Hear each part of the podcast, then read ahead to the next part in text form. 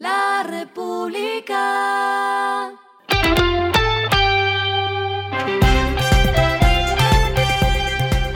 Al final de la jornada, esto es lo que debes saber sobre el comportamiento de los negocios, las finanzas y la economía. Las movidas de hoy fueron.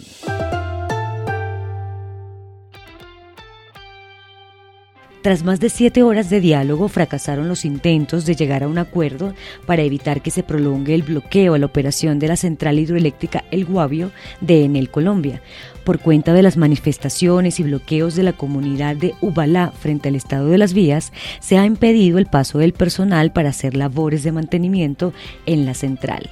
Y eso deja paralizadas dos unidades de generación, con lo que se le imprime una mayor presión al suministro del sistema interconectado nacional.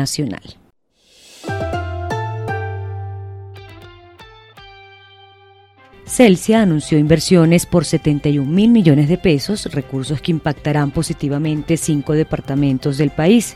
Mediante el mecanismo de obras por impuestos, la empresa de energía del Grupo Argos desarrollará proyectos de infraestructura vial y de educación.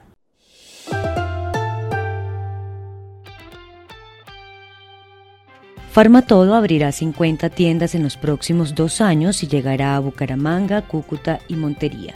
Teodoro Subillaga, gerente general de la cadena, anunció inversiones por 32 millones de dólares para la expansión de la cadena de farmacias que llegará a un total de 128 locales. Lo que está pasando con su dinero.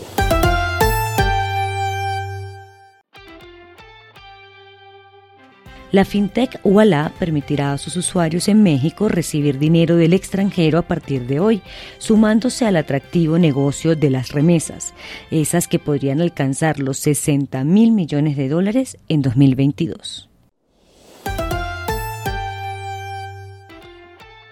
Los indicadores que debe tener en cuenta. El dólar cerró en 4.365,32 pesos, bajó 31,37 pesos.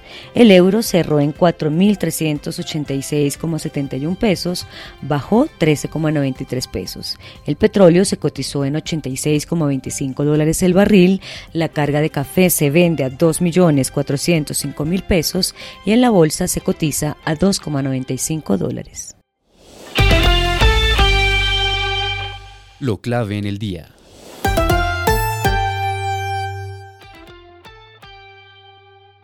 Desde Cartagena, en el Congreso de Andesco, el presidente Gustavo Petro anunció que como respuesta a los cambios registrados dentro de la Comisión de Regulación Energética CREC que se dieron durante el gobierno Duque, asumirán el control y las funciones de la Comisión de Regulación Energética por medio del Ministerio de Minas y Energía. Durante el evento, Petro advirtió las comisiones reguladoras son para regular los mercados en función del derecho universal, no para afirmar procesos de especulación financiera, como hasta ahora lo han realizado. La variación anual del IPC de los servicios de electricidad para el octavo mes del año fue de 25,9%. A esta hora en el mundo. La presidenta del Banco Central Europeo, Christine Lagarde, descartó proporcionar líneas de financiamiento a corto plazo a las empresas energéticas en dificultades, diciendo que ese es el trabajo de los gobiernos de la Unión Europea. La guerra entre Rusia y Ucrania ha disparado el costo del gas natural, causando estragos en los mercados energéticos europeos. Y el respiro económico tiene que ver con este dato. up Walt Disney planea agregar una tercera atracción a su área de superhéroes Marvel en el parque temático de California, lo que refleja el sólido desempeño del negocio de resorts de la compañía. Si bien solo ofreció algunos detalles, la compañía hoy dijo en una publicación de Twitter que la expansión de su Avengers Campus en Anaheim, California, incluirá una nueva historia que llevará a los invitados a la batalla junto a sus superhéroes favoritos. La República.